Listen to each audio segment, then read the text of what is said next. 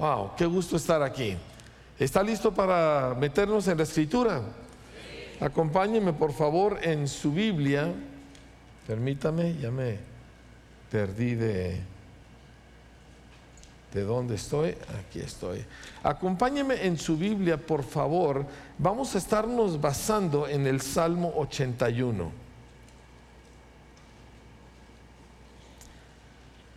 No es el único pasaje que vamos a leer, pero va a ser uno de nuestros tres pasajes base. ¿Sí? Salmo 81. Y voy a... Dice así, canten con gozo a Dios, fortaleza nuestra. Eso es lo que hicimos esta mañana, ¿verdad? ¿Le cantó con gozo al Señor? Dice, entonen canción y tañan, tañan el pandero, el arpa deliciosa y el salterio. Bueno, aquí es la guitarra eléctrica y la batería, ¿verdad? Toquen la trompeta en la nueva luna, en el día señalado, en el día de nuestra fiesta solemne, porque estatuto es de Israel, ordenanza del Dios de Jacob, lo constituyó como testimonio en José cuando salió por la tierra de Egipto. Escuche bien. Todo esto que hacemos el domingo en la mañana, todo este cantar y ruido, dice, ¿por qué en esta congregación tenemos una plataforma y tenemos instrumentos? ¿Y por qué dedicamos una parte muy importante de un servicio dominical a levantar cantos y a expresar de alguna forma u otra nuestra admiración y nuestro amor por Dios? Porque fue hecho un estatuto para su pueblo.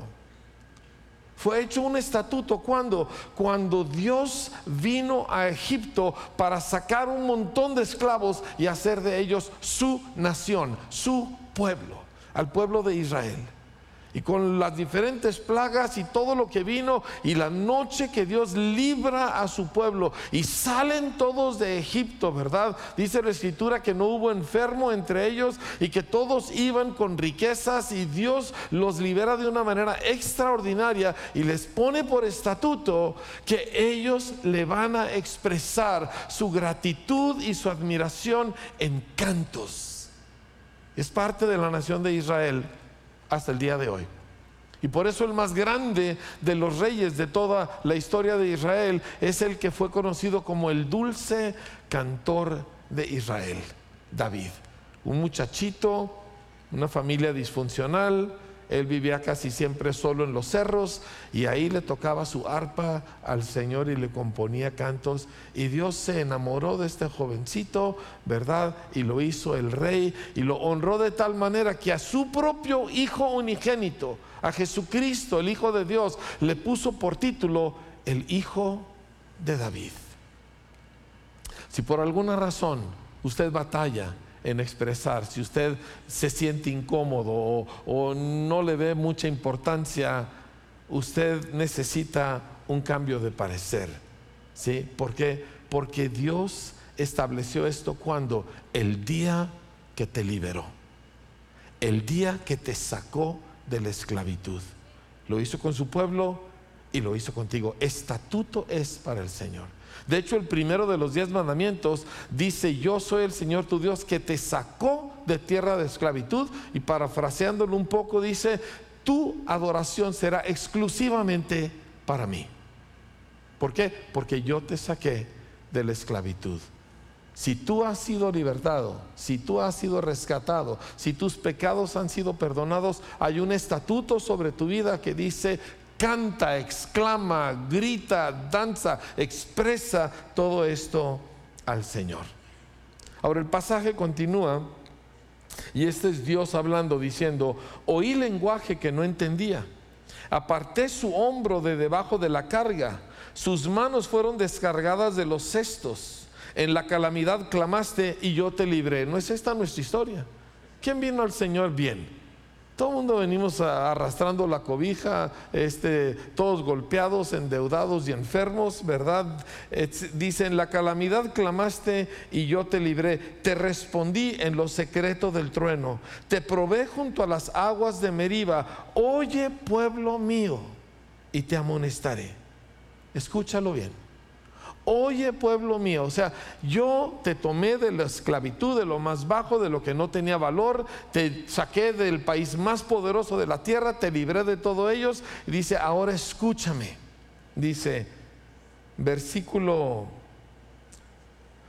8, oye pueblo mío y te amonestaré, dice, Israel, si me oyeres, quiero que diga esta frase conmigo, si me oyeres, vez tras vez la escritura dice, la frase, oye Israel, el Señor nuestro Dios, el Señor uno es. Oye Israel, acontecerá que si oyeres atentamente la voz del Señor tu Dios, ¿sí? Una y otra vez, vengan a mí, inclinen su oído, óiganme, dice, y les daré la abundancia de la tierra. Vez tras vez tras vez esta palabra, Israel, si me oyeres, no habrá en ti Dios ajeno ni te inclinarás a Dios extraño. Déjeme le parafraseo esta frase. Dice, no habrá demonios cerca de ti, ni ninguno de ellos te dominará. ¿Cómo? Si me oyes. Si tu oído está atento a mí. Dice, yo soy el Señor tu Dios, que te hice subir de la tierra de Egipto, abre tu boca y yo la llenaré. Me encanta. El resto del salmo lo vamos a leer en unos momentos, pero quiero que nosotros entendamos que hay una definición de Dios para con nosotros y de nosotros para con Dios. Esto no se trata de que yo le pido a Dios porque yo siempre le he pedido a mi tata a Dios. Esto se trata de que Dios volteó y entre la masa de la humanidad te vio a ti y dijo, a este lo voy a rescatar y te rescató y puso un estatuto sobre tu, vida. Amarás al Señor tu Dios con todo tu corazón. Amarás a tu prójimo como a ti mismo. Tus alabanzas, dice, son para mí. Esto fue algo especial que Dios hizo contigo que no ha hecho con mucha de la gente que está a tu alrededor. Dices, ¿por qué? No entiendo por qué. Pero necesito reconocerlo. Y que eso entonces significa que no se trata esto de como toda la vida que yo, todo mundo le pide a Dios ayuda, porque así es, todo ser humano es religioso y le pide a Dios ayuda, los ateos le piden a Dios ayuda cuando la cosa se pone difícil. Eso no es de lo que nosotros estamos hablando. Esa es una cultura que dejamos en el pasado, esa se quedó en Egipto donde éramos esclavos. Ahora somos el pueblo de Dios, una nación escogida somos nosotros, como dice el apóstol Pedro, ¿verdad? Linaje escogido, nación adquirida por Dios, un pueblo santo de Dios, que vive para servir al Señor. Esa es nuestra vida. Ahora, estaba meditando en esta semana sobre un par de cosas al respecto y me encontré con el joven rico. ¿Cuántos han oído la historia del joven rico? ¿Y a cuántos se les hace difícil la historia del joven rico? No levante la mano, ¿verdad? qué fuerte lo que Dios le pidió. Yo no le voy a leer esa parte. Le voy a leer un detalle previo a esas palabras. Escúchelo. Estoy leyendo en Marcos capítulo 10, verso 17. Dice, al salir él para seguir su camino, vino uno corriendo e hincando la rodilla delante de él le preguntó, Maestro bueno, ¿qué haré para heredar la vida eterna? Ahora, esta pregunta no nos parece como algo malo. Al contrario, nos parece como que, wow, ¿verdad? Qué, qué devoto el muchacho. Pero la respuesta de Jesús nos, nos muestra el conflicto en el cual está la vida de este muchacho. ¿Sí? Porque Jesús le dijo, ¿por qué me llamas bueno? Ninguno hay bueno, sino solo uno, Dios. Los mandamientos sabes y luego los empieza a enumerar. Y dos cosas encontramos aquí. Número uno, Jesús le dice, me estás diciendo bueno, entonces me estás diciendo que yo soy Dios. Porque solo hay uno bueno. O sea, ¿me estás reconociendo como Dios? Yo sé que todos nosotros estamos allá con la cuestión de que le dijo que vendiera todo y lo diera por. Olvide eso por un ratito. Me estás diciendo, bueno, estás diciendo que yo soy Dios. Eso es lo que Jesús le está diciendo a este joven. ¿Me entiende? Lo sacude, lo frena.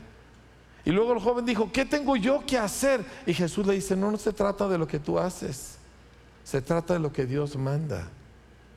Tú quieres acercarte a Dios, tú quieres aproximarte a Dios, no tiene nada que ver lo que tú haces. No tiene nada que ver con que yo hice bien o lo hice con buena intención o yo he sido buena mamá o yo he tratado de ser buen patrón, etc. No, no, no, no, nada de eso cuenta. La pregunta es, ¿qué manda Dios? Porque aquí es donde la religión nuestra, porque todos nosotros tenemos un trasfondo religioso, nos estorba profundamente, porque nosotros creemos que nosotros sí aportamos algo y que si nosotros venimos con Dios y le decimos, mira, yo he sido bueno. ¿O por qué me pasan estas cosas si yo no le he hecho mal a nadie? ¿Alguien alguna vez ha orado así? ¿Sí? Tontas oraciones, nacidas de la ignorancia, pero sí las hacemos. Pero Jesús le está diciendo, no, esto no tiene nada que ver con lo que tú hiciste. Tú no vienes a ofrecerle nada. Dios no necesita nada de ti. La pregunta es, ¿qué ordena Dios?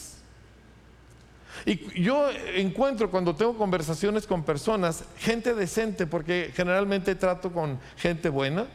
De vez en cuando me topo ahí con un maloso. Esos me gustan porque son más fáciles de salvar. La gente buena batalla más. Pero a veces me topo con gente buena y pues básicamente tratan de vivir y le digo, perfecto, ¿qué de esto has hecho en obediencia al Señor? Ah, ah. sí, ¿en, qué te estás basando?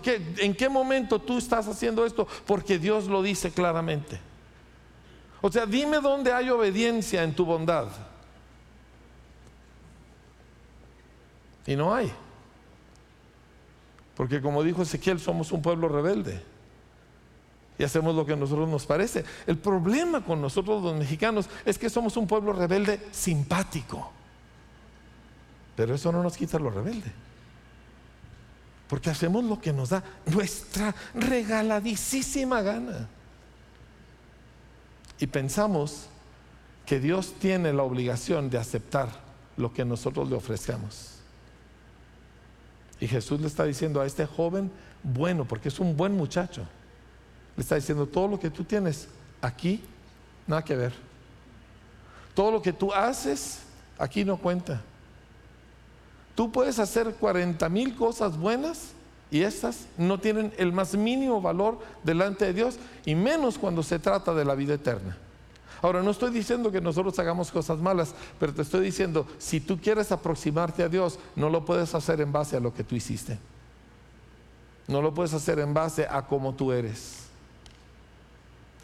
solamente se puede hacer en base a qué manda Dios y cuál ha sido mi respuesta a lo que Él manda. Y cuando lo vemos así, nos damos cuenta que qué mal estamos nosotros como nación o como cultura. Porque todos hacemos lo que queremos. ¿Me explico? O sea, yo platicando con jefes de policía aquí en Parral me han dicho, el problema principal de la delincuencia en Parral, me dijo uno, el jefe de policía de aquí de Parral hace algunos años, dijo, problema número uno de Parral en cuanto a la delincuencia son las mamás. Ay, hijo, le dije, ¿a poco las mamás andan delinquiendo? No dice, pero el hijo llega, le trae un tanque de gas y entonces cuando yo llego a arrestarlo, dice, esa mamá me arma una revolución. Y no puedo arrestar al hijo porque tendría yo que básicamente golpear a la madre para poder echar mano del chamaco. Y ella está totalmente convencida de que ella es una formidablemente buena mamá. Y lo que es es una habilitadora de un criminal. ¿Me explico? Cada vez que nosotros llegamos a una idea de que lo que yo hago de alguna u otra manera siempre se va a torcer. La pregunta es, ¿qué ordenó Dios y qué he hecho yo a respecto de aquello? Cambia un poquito la perspectiva. Y, esto es precisamente el desafío con el cual nosotros nos estamos encontrando, de que el pueblo de Dios, precisamente porque no logramos muchas veces romper con nuestro, nuestras formas de pensar, vive su vida cristiana a su manera. Hace lo que le parece bien.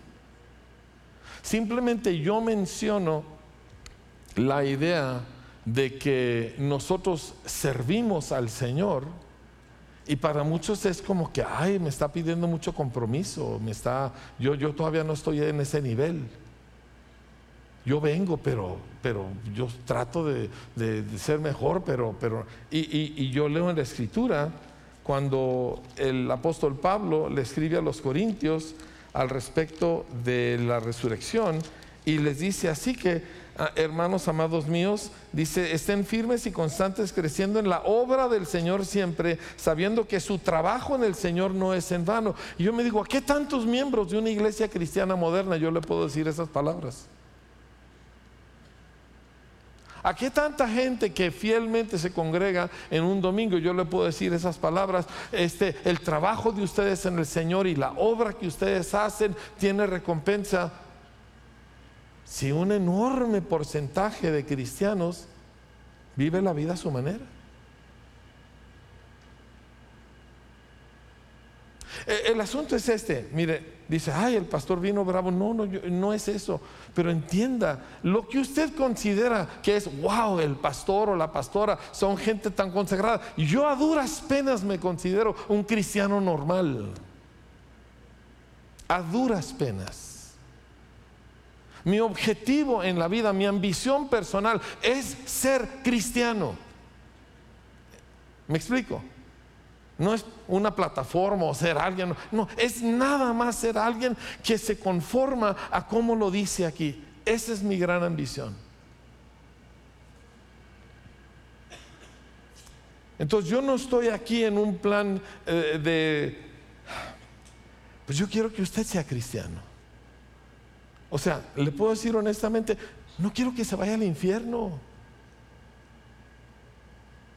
No quiero que usted se pierda.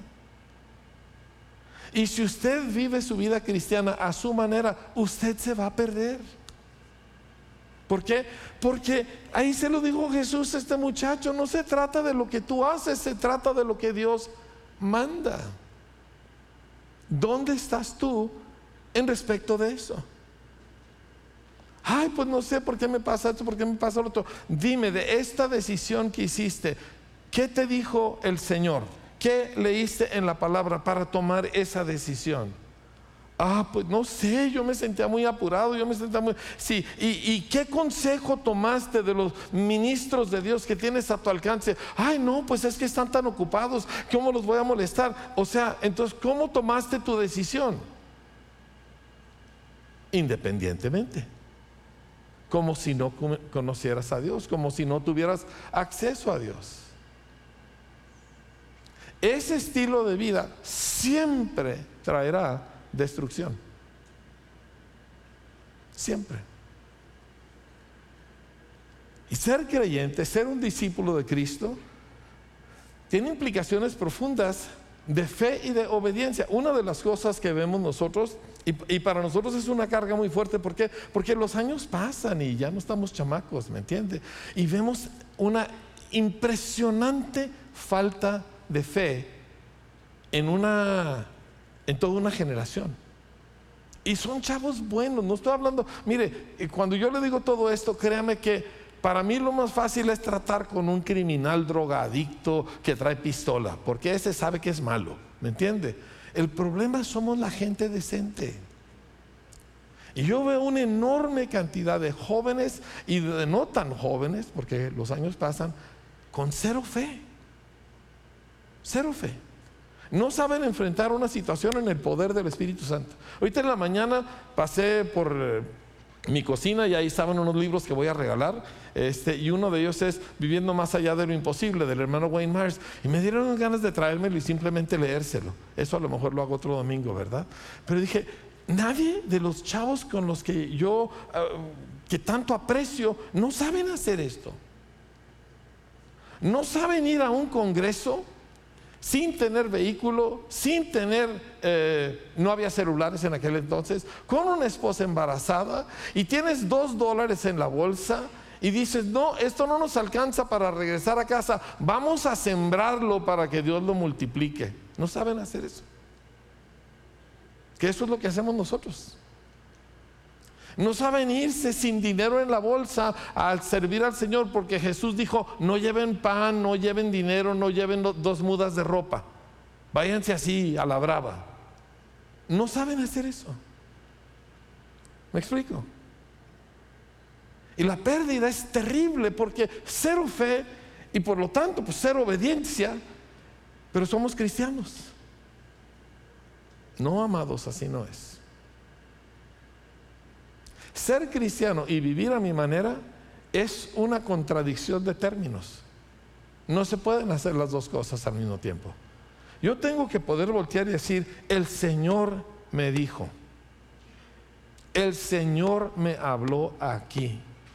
Busqué consejo del Señor, busqué consejo de su palabra, busqué consejo de mis pastores y esta fue la conclusión y por eso hice lo que hice. Aquí está, ¿dónde estás Hati? Ahí, la mamá de Hati, siendo ya una anciana grande, embarcó todas sus propiedades para salvar a un hijo de una situación que él tenía. Y luego nos citó a Tita y a mí, estábamos muy jovencitos y nos sentó en su sala y nos dijo, y nos abrió su Biblia y nos mostró un pasaje. Dijo, quiero que sean testigos ustedes que lo que yo hice, lo hice porque el Señor me lo dijo. Y cuando el Señor nos libre de todo este azote, yo quiero que ustedes sean testigos de que yo hice lo que hice porque Dios me lo dijo. Y nosotros estuvimos ahí el día que el banco canceló todas las deudas y liberó todas sus propiedades. Y ella no se fue a vivir a la calle porque ese es el peligro en el que estaba. Pero lo hizo en base a que ella buscó y oyó al Señor y obedeció al Señor. Eso es fe familia. Eso es ser cristiano. Eso es cómo se camina. ¿Me explico? Viene conmigo otro de los antiguos que ya no está con nosotros, don Albino Gardea. Tenía él un negocito pequeño. Necesitaba eh, comprar maquinaria, también necesitaba un automóvil, no tenía automóvil y, y, batallaba muchísimo por todas las razones y me dice, pastor, dice, ¿qué hago? Me ofrecen un carro, está buenísimo, está regalado de barato, me lo dan a plazos, ¿qué hago? Dije, vámonos a la Biblia. Por cierto, ¿cuándo fue la última vez que usted buscó a un pastor para un consejo bíblico en una decisión que tiene que tomar? ¿Cuándo fue la última vez que hizo eso? Por eso las cosas no funcionan. Porque hacemos cada quien las cosas como nos parece. Y dije, vamos a ver, don Albino, nos fuimos a Proverbios y pum, prepara tus labores fuera y disponlas en tus campos y después edificarás tu casa. Está claro, ¿verdad? Sí, pastor, está muy claro. Hay que meterle primero al negocio y después lo del carro saldrá solo. Y lo, tremendo es que el negocio no se lo vendían con descuento, la herramienta no se la vendían con descuento y el carro se lo vendían casi regalado y a, y a plazos. Pero él escogió obedecer la escritura. Hizo caso a lo que dice la escritura y al rato tenía negocio y automóvil. ¿Por qué? Oyó al Señor. Si usted está viviendo de otra forma, usted solito se está lastimando. Usted solito está viviendo bajo opresión. ¿Por qué? Porque usted insiste en ponerle etiqueta cristiana a un estilo de vida que es igual que los demás, salvo dos o tres pecados groseros. Y eliminar dos o tres pecados groseros es bueno, pero no hace un cristiano. Lo que hace un cristiano es que oye y obedece al Señor. Y como resultado, su vida es abundante. Ah, así nos llamamos, ¿verdad? Vida abundante. Porque oímos y obedecemos al Señor. Nada más, no es complicado. Acabamos de estar con una pareja, no quiero entrar, no son de aquí de Parral, pero eh, se lanzaron a dar un paso de fe extraordinario por servir al Señor. Y no tenían vehículo y mi esposa estaba buscando cómo le hacemos para ayudarles, para que tengan un vehículo. Y ya le llamaron a la pastora para decirles que Dios hizo un milagro y una persona y aquí y allá y ya tenemos un vehículo y todo se resolvió. Pero es que ellos están sirviendo al Señor buscando obedecerle. Es la única forma que esto funciona. Déjeme le llevo a un par de pasajes que nos pueden ayudar. ¿sí? Y, si quiere puede respirar un poquito y aunque está, estamos hablando serio porque la vida es seria y porque tu vida es importante. Y porque yo como buena conciencia no puedo dejar que las ovejas que están a mi cargo hagan de su vida cualquier cosa que no sea esta. Pero el resultado es muy bueno. Voltea con tu vecino y dile, el fin es muy bueno. díselo, díselo. El fin es muy bueno. Dile, si haces caso, no seas bestia, haz caso. El fin es muy bueno. Este libro termina súper bien. Pero tienes que hacer caso. ¿Me está escuchando? Ok.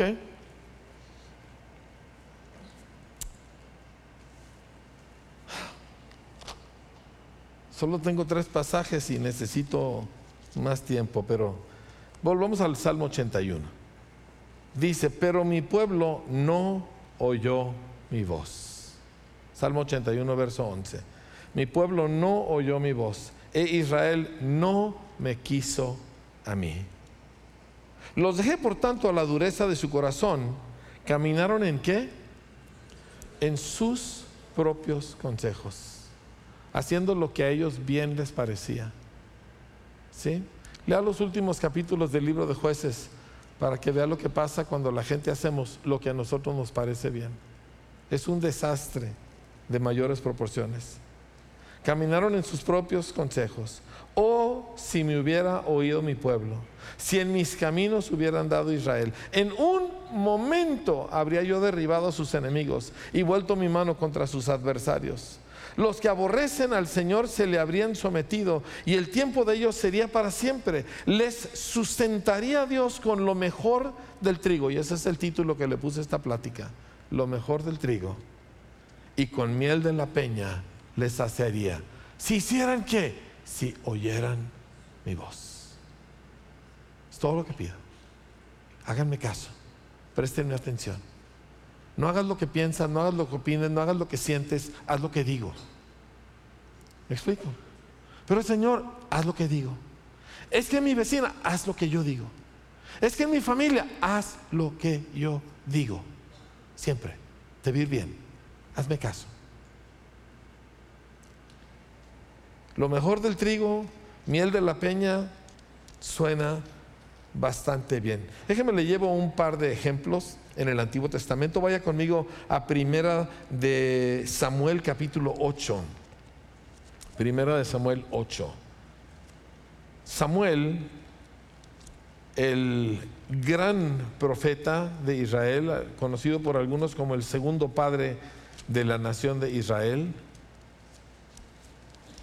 en el capítulo 8 ya se hizo viejo.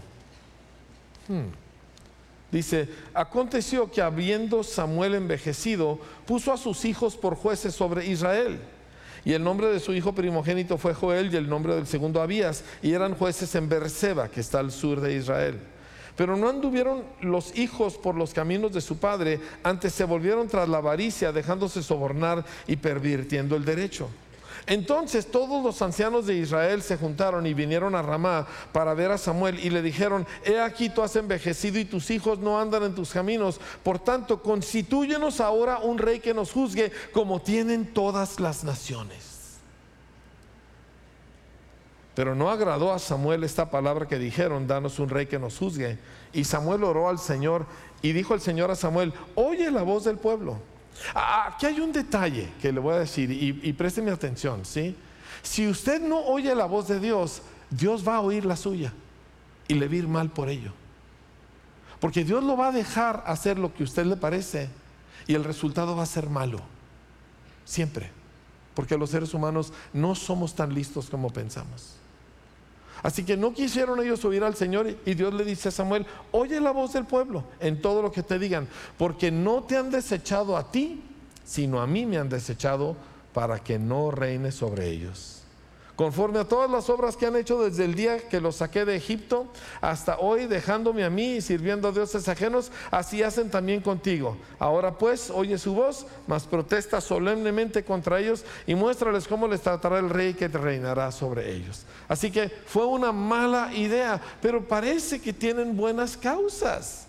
Los hijos de Samuel, pues no estaban a la altura de Samuel. Y ellos dijeron, pues esto no funciona, danos un rey pero no todo, ¿cómo lo puedo decir? No todo lo, que brilla es oro, dice un dicho, pero hay muchas veces que la gente dice una cosa, pero su motivo real es otro. ¿Verdad que sí? ¿Verdad que sí le hace usted? ¿verdad? Mijito, acábate tu comida porque lo necesitas para ser sano. Y usted lo que quiere es no tener que lavar más platos. O qué sé yo, ¿verdad? Pero tantas cosas, decimos una cosa, pero la realidad es otra. Vaya conmigo a Primera de Samuel, capítulo 12. Ya para este entonces, Samuel ya nombró a Saúl como rey. Ahora, ¿de quién fue idea tener un rey? ¿De Samuel, de Dios o del pueblo? ¿Cómo les fue con Saúl? Mal. ¿Sí? ¿Usted de veras quiere que Dios le dé lo que usted quiere? No están convencidos, ¿eh? Tres gentes dijeron no. Y el resto está como que, bueno, pues es que, ay Señor, ¿verdad? Este, no seas gacho, digo, no te estoy pidiendo nada así muy exagerado. ¿Usted de veras quiere que Dios le dé lo que usted quiere? Un día va a llegar cuando todos vamos a voltear y vamos a decir, no. Pero todavía no llegamos ahí. Todavía creemos que nosotros sabemos algo que Dios no sabe capítulo 12 de Primera de Samuel, Samuel está, pues él dice reclamándoles, así que pues yo lo voy a decir también. Versículo, capítulo 12, versículo 6. Entonces Samuel dijo al pueblo, el Señor designó a Moisés y a Aarón y sacó a sus padres de la tierra de Egipto. Se fija que ya van varias veces que se menciona esto de, de cuando Dios los saca de Egipto había una de las fundadoras de Vida Abundante, la señora Graciela Aguirre de Gutiérrez, este, mamá de Fernando y abuela de Isaac y discípula de Hati, etc. Ella nunca se le olvidó de dónde Dios la sacó. Y tenía muchos años en Cristo, pero nunca se le olvidó de dónde Dios la rescató. Y Dios le está recuerde y recuerde y recuerde a su pueblo, recuerda de dónde te saqué. No te vuelvas demasiado listo, no te vuelvas demasiado independiente. Recuerda que yo te rescaté. O sea, tú estás vivo porque yo te salvé. No se te olvide.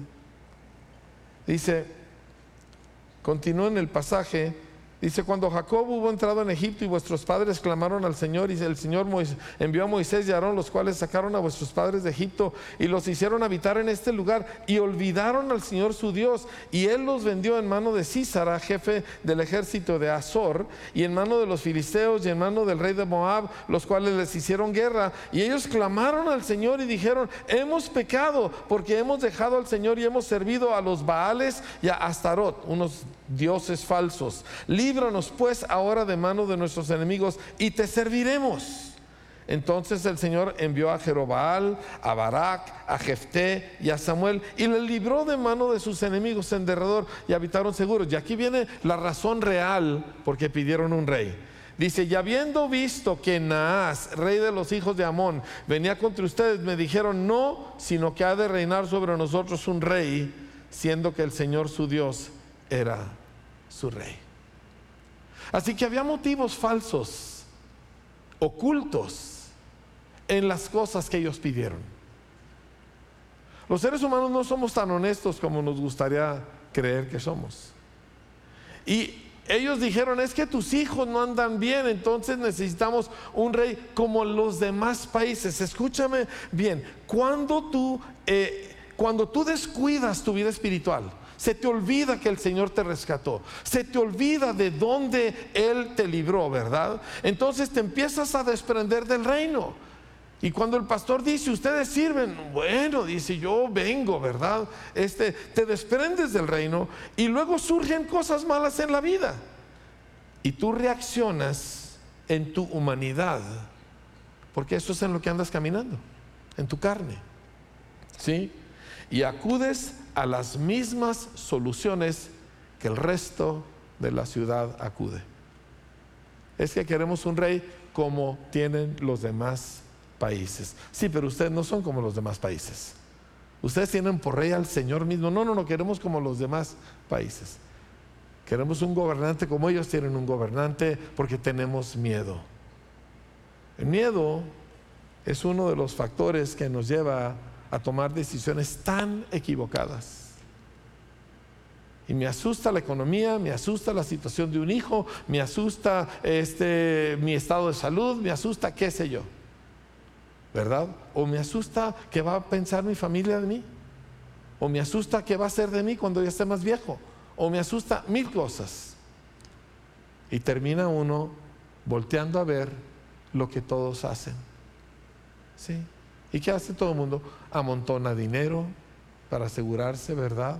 O se consigue una palanca en algún lado para lograr algún objetivo, o suelta una lanita, o hace una leve tranza, o pide prestado algo que no es suyo, ¿verdad?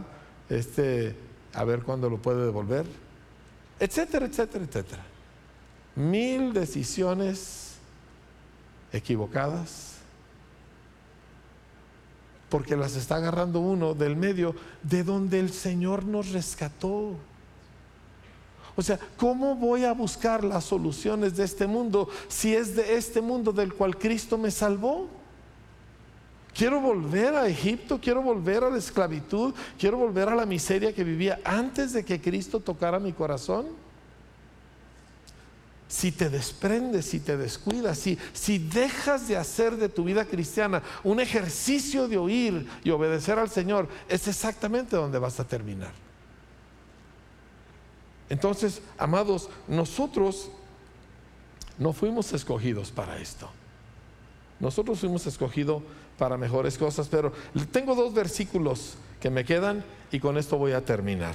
El primero de ellos está en Jeremías 17. Y Jeremías 17 es un pasaje que usted debe tener memorizado porque es central al entendimiento de la vida. Escuche bien lo que dice. Jeremías 17, 7 y 8. Dice, bendito, alguien diga conmigo, bendito. ¿Alguien quiere ser bendito? Sí. Muy bien. Ya sé que está de moda decir bendecido, pero a mí me gusta como lo dice la Biblia, ¿verdad? Bendito. Dios te bendice. sí, ya sé que está de moda, pero a mí me gusta como lo dice la Biblia, Dios te bendiga. ¿Sí? Yo, yo he aprendido hace mucho tiempo que la Biblia es más lista que yo. Y que no necesito yo decirle cómo hacer las cosas a Dios, porque Dios sabe lo que está haciendo y yo no. Así que Dios te bendiga y bendito, para mí funcionan súper bien. Bendito el varón que confía en el Señor y cuya confianza es el Señor. Porque será como el árbol plantado junto a las aguas, que junto a la corriente echará sus raíces y no verá cuando viene el calor, sino que su hoja estará verde, dice, y en el año de sequía no se fatigará ni dejará de dar fruto. Qué padre está ese pasaje, ¿verdad? Se lo voy a leer de nuevo y luego ya le leo el malo. ¿Está bien? Es más, este bueno está rodeado de dos malos. Dice, bendito el varón que confía en el Señor y cuya confianza es el Señor, porque será como árbol plantado junto a las aguas, que junto a la corriente echará sus raíces y no verá cuando viene el calor. Sí, calor sí viene, ¿eh? Sequía sí viene, dice, pero no verá cuando viene el calor, sino que su hoja estará verde y en el año de sequía no se preocupa, ni se fatiga, ni deja de dar fruto. Ahora leemos los malos. Ahí le ve el primero. Versículo 5. Así ha dicho el Señor, maldito. Ah, ¿verdad que nadie dice eh, maldecido? No. Maldito el varón que confía en el hombre y pone carne o humanidad por su brazo y su corazón se aparta del Señor. Será como la retama en el desierto y no verá cuando viene el bien, sino que morará en los sequedales en el desierto, en tierra despoblada y deshabitada. Uno, viene la sequía, viene el calor, ni lo nota, sigue dando fruto. El otro viene la bendición, viene la abundancia y no se da cuenta. ¿Cuál es la diferencia? Uno está atento al Señor, el otro está atento a sus propios caminos. Uno está buscando qué es lo que Dios quiere y confía en el Señor. Otro está pensando, bueno, pero es que yo tengo que también echarle eh, mi granito de arena y lo hace a su manera. Los resultados son terribles. ¿Por qué? El verso 9 es el otro malo. Dice, engañoso es el corazón más que todas las cosas y perverso. ¿El corazón de quién? A ver, otra vez, ¿el corazón de quién? Vamos a ser un poquito más específicos, ¿sí? Porque en mal de muchos hay consuelo de no tan inteligentes. Eh, ¿De cuál corazón estamos hablando? Mi corazón. Ay, no, pastor, si yo tengo muy buenos sentimientos. Engañoso es el corazón más que todas las cosas y perverso. Tú no puedes confiar en lo que tú sientes. Es algo que yo le digo siempre a mi familia. No todo lo que se piensa se dice y no todo lo que se siente es real. Tú no puedes confiar en tus propios nobles sentimientos, porque no son ciertos la mayor parte del tiempo. Engañoso es el corazón más que todas las cosas y perverso. ¿Quién lo conocerá? Así que siento esto, pero la palabra dice lo otro.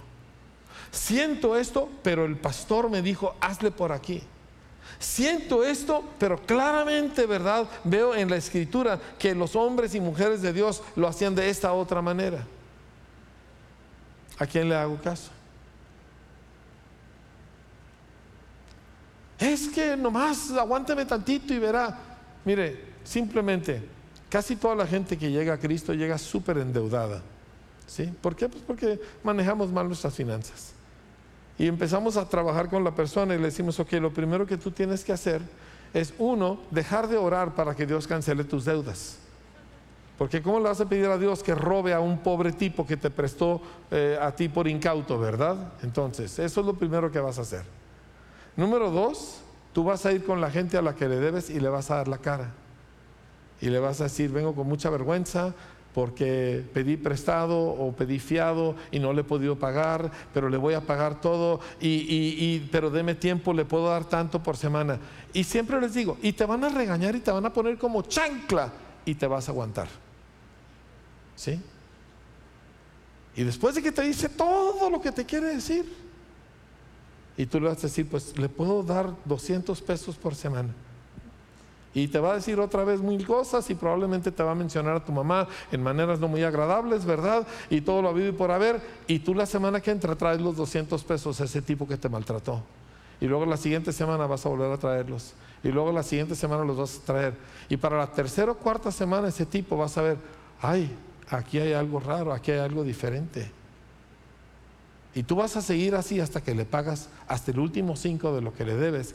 Y entonces le puedes decir, perdóname por todo lo que yo le hice, estoy tratando de mejorar, estoy buscando a Cristo. Antes, diles que eres mormón. ¿Ok? No nos quemes. ¿Están conmigo? Ahora, dime una cosa, esto se siente. Ay, es que yo siento tantas ganas de ir y pagarle semanalmente a ese tipo que me dijo hasta de lo que me iba a morir. ¿Esto se siente? ¿No? Engañoso es el corazón más que todas las cosas. Ay, no, es que mi hijo es lo máximo. Tu hijo es un chiple. Tu hijo es un flojo. Tiene 36 años y vive en la casa y no aporta dinero para el gasto. ¿Cómo que pobrecito mi hijo? Lo que necesitas es darle una patada y echarlo a la calle y que duerme en la banqueta dos días hasta que se consiga un trabajo. Gracias. Un amén.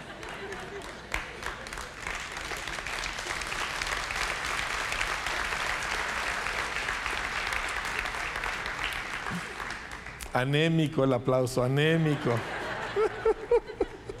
Así como que... Ah, ahorita tenemos nosotros un problemón porque ya, ya hasta le da uno un poquito de vergüenza decirle a un papá, mira, la Biblia dice que cuando tu niño actúa de esta y de esta manera, la forma en que se le corrige es con una varita, con una tablita, acá en el aguayón, ¿verdad? Donde duele pero no hace daño.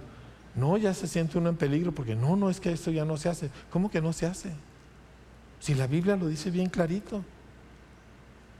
Y la raza humana no ha cambiado. Y tu niño todavía tiene una buena masa de aguayón, como dos kilos. Dale. Bien, correcto, con sabiduría. Obviamente, busca consejo, lee libros, e, e, edúcate bien para saber cómo hacerlo bien. Como decía Rebeca, no es fácil ser mamá. Pero si tú lo haces a tu manera, tu hijo te va a salir mal. Eso te lo puedo garantizar. Pero si lo haces a la manera en que si tú volteas y le dices, ¿cómo, Señor? ¿Cómo voy a educar a este niño? Dios debe empezar a guiar y Dios te muestra en su palabra, manéjalo así, ya está. ¿Entiende? Todos los psicólogos nos decían que no debemos de gritarle a los hijos. Bueno, yo le voy a decir una cosa, voy a mantener tantito a mi esposa, ¿verdad? Ella un día le dijo a mis hijos, yo sí grito, ellos son mamá mexicana, pero les leía la Biblia todos los días. Y cuando hacían lo que no tenían que haber hecho, recibían su, su estímulo psicológico. Y como resultado, pues ahí van. Pero usted lo hace a su manera, porque, ay, es que yo nunca, ¿cómo le voy a poner yo una mano a mi chiquito, verdad? Pues sí, pues por eso está como está, porque usted cree que usted es más listo que Dios y que usted es más bueno que Dios y que sus sentimientos son más puros que los de Dios. Pero para no terminar mal, quiero cerrar con las palabras que Dios le habló a Saulo de Tarso. ¿Saulo de Tarso andaba bien o andaba mal? Mal, fatal. Perseguía a los cristianos, atacaba a los cristianos. ¿Sí? Pero Dios le dice lo siguiente. Estoy leyendo en Hechos capítulo 22, versículos 14 y 15. Quiero que cierre sus ojos porque se lo quiero leer a usted. Porque esto es su llamado. Él dijo, el Dios de nuestros padres te ha escogido para que conozcas su voluntad y veas al justo y oigas la voz de su boca. Para esto fuiste escogido para que conozcas su voluntad y veas al justo y oigas la voz de su boca, porque serás testigo suyo a todos los hombres de lo que has visto y has oído. Padre, tú no nos escogiste para ignorancia, para desvío, para pecado, para rebelión. Tú nos escogiste para ser tu pueblo. Tú me escogiste a mí para ser tu discípulo, Señor para yo vivir una vida atenta a ti, atenta a tu voz, atenta a tus caminos, hacer las cosas a tu manera. Y yo confieso que me he sentido muy listo y muy bueno demasiadas veces, Señor. Y por eso, Señor, hay un montón de cosas que me han salido mal. Y me da vergüenza reconocerlo vengo a pedirte perdón. Porque no soy ni listo ni bueno, Señor. Y mis ideas nunca han producido tus frutos. Y mis obras, que yo pienso que son muy bien intencionadas, nunca han sido aceptables ante ti, Señor. Tú estás buscando un pueblo que te oye y que te obedece y que como resultado tiene fe increíble, magnífica, poderosa fe, Señor. Porque te oímos, porque te hacemos caso. Padre, ¿cuántas cosas hay en nuestro caminar? ¿Cómo manejo mi carro? ¿Cómo manejo mi casa? ¿Cómo manejo a mis hijos? ¿Cómo manejo mi trabajo? ¿Cómo manejo mi dinero? ¿Cómo manejo mi tiempo, Señor? Tantas cosas en mi vida, cosas pequeñas y grandes. Y nunca he volteado para preguntar cómo tú quieres que se hagan.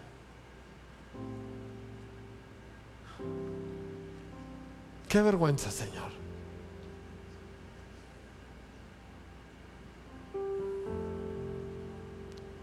Ayúdame, Señora, a convertirme a ti. No a tener la etiqueta de cristiano, no a pedirte cosas como todo mundo te pide, Señor, sino a oír tu voz y obedecerte y confiar en ti. Y tú prometiste que me darás lo mejor del trigo y de la miel de la roca me saciarás, Señor. Porque yo soy tu pueblo. Nosotros somos tu gente, Señor.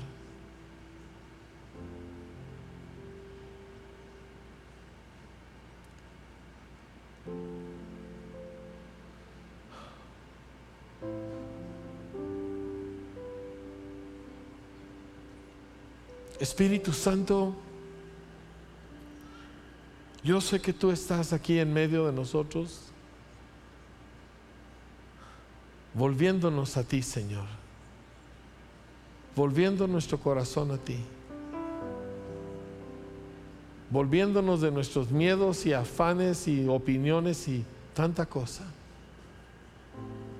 para servirte, para hacer tu obra, para trabajar en tu viña, en tu reino, Señor no para usarte.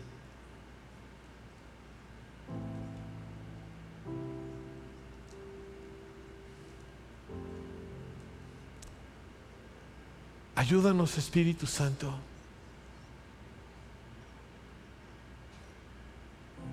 Ayúdanos este día, Señor.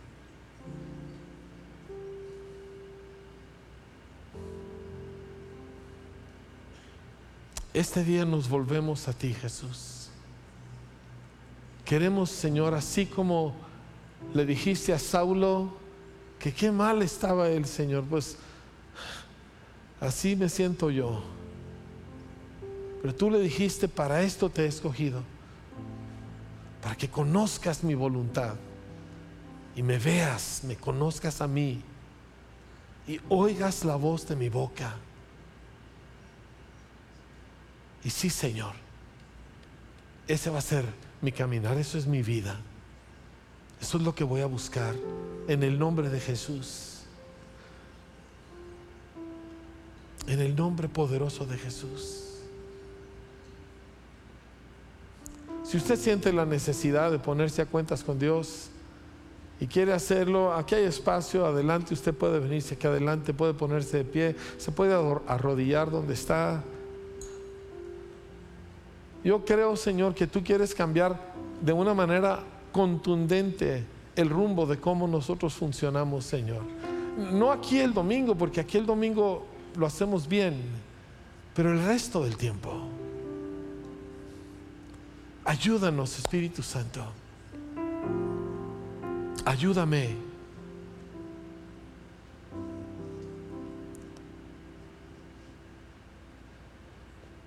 Así con sus ojos cerrados, quiero preguntarle si usted ha invitado a Jesús a venir a ser el Señor de su vida, el dueño y Señor de su corazón. Si nunca lo ha hecho, este es el momento perfecto para hacerlo. Y todo lo que tiene que usted hacer es hacer una oración de corazón en la que yo le quiero ayudar para usted aceptar a Cristo. Entonces, si nunca ha entregado su corazón a Jesús y hoy se da cuenta que Dios lo está llamando, indíquemelo levantando su mano. Y yo voy a hacer una oración con usted. Veo su mano ahí atrás y la suya también. Dios les bendiga. Pueden bajarla. Y veo su mano, caballero, bien hecho. Y la suya ahí atrás, señora. Y veo también su mano aquí. Y varias otras manos. Bien hecho. Gloria a Dios. ¿Hay alguna otra persona que dice, yo quiero seguir al Señor? Muy bien, hijo. Bien hecho. Y tú también, hijo. Veo tu mano ahí atrás. Muy bien. Y veo la suya, caballero. Sí, pueden bajar sus manos.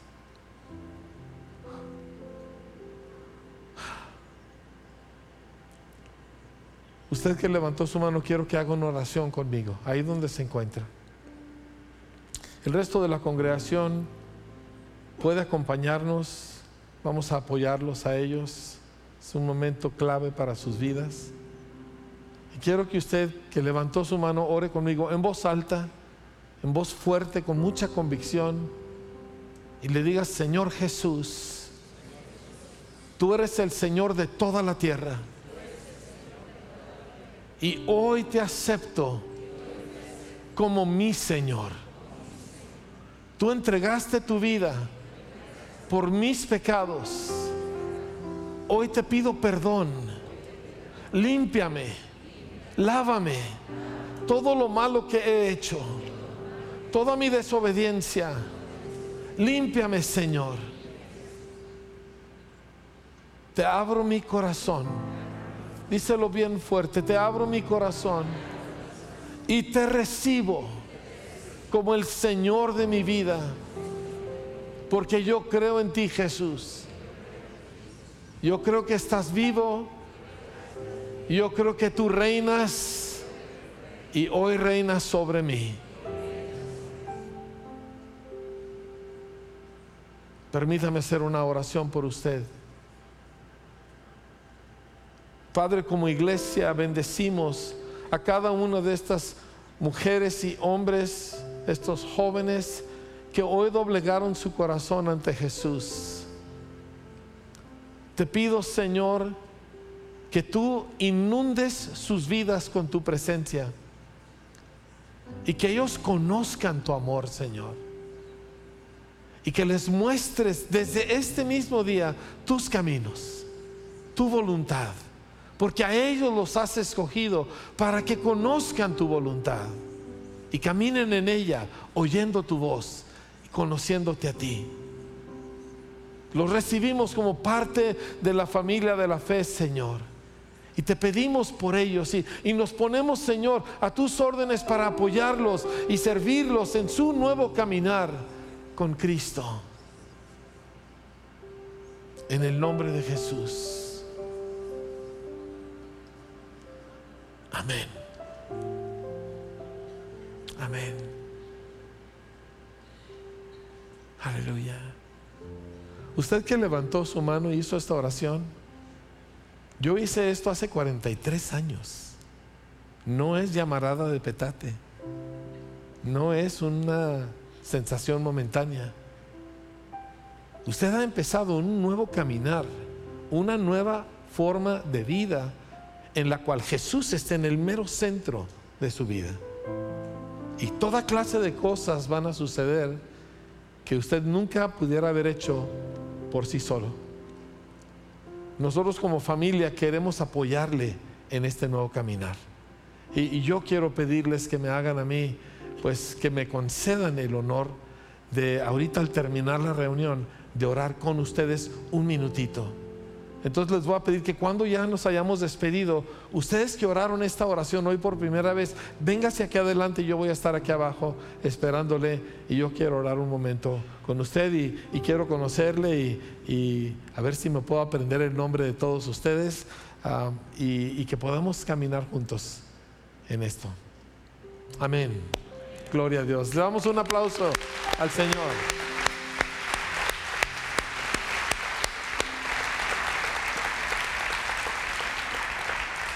Pues familia, la vida no, la reunión termina, la vida empieza.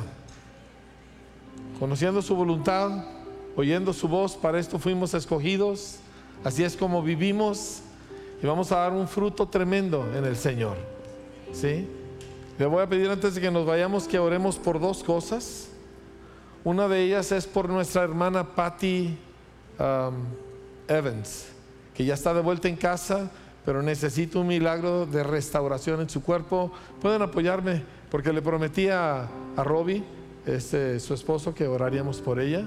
Y nuevamente quiero cerrar orando por los maestros de nuestra ciudad y de nuestro estado, de todos los que van a venir ahora a nuestro encuentro de educadores. Padre, queremos pedirte por Patti.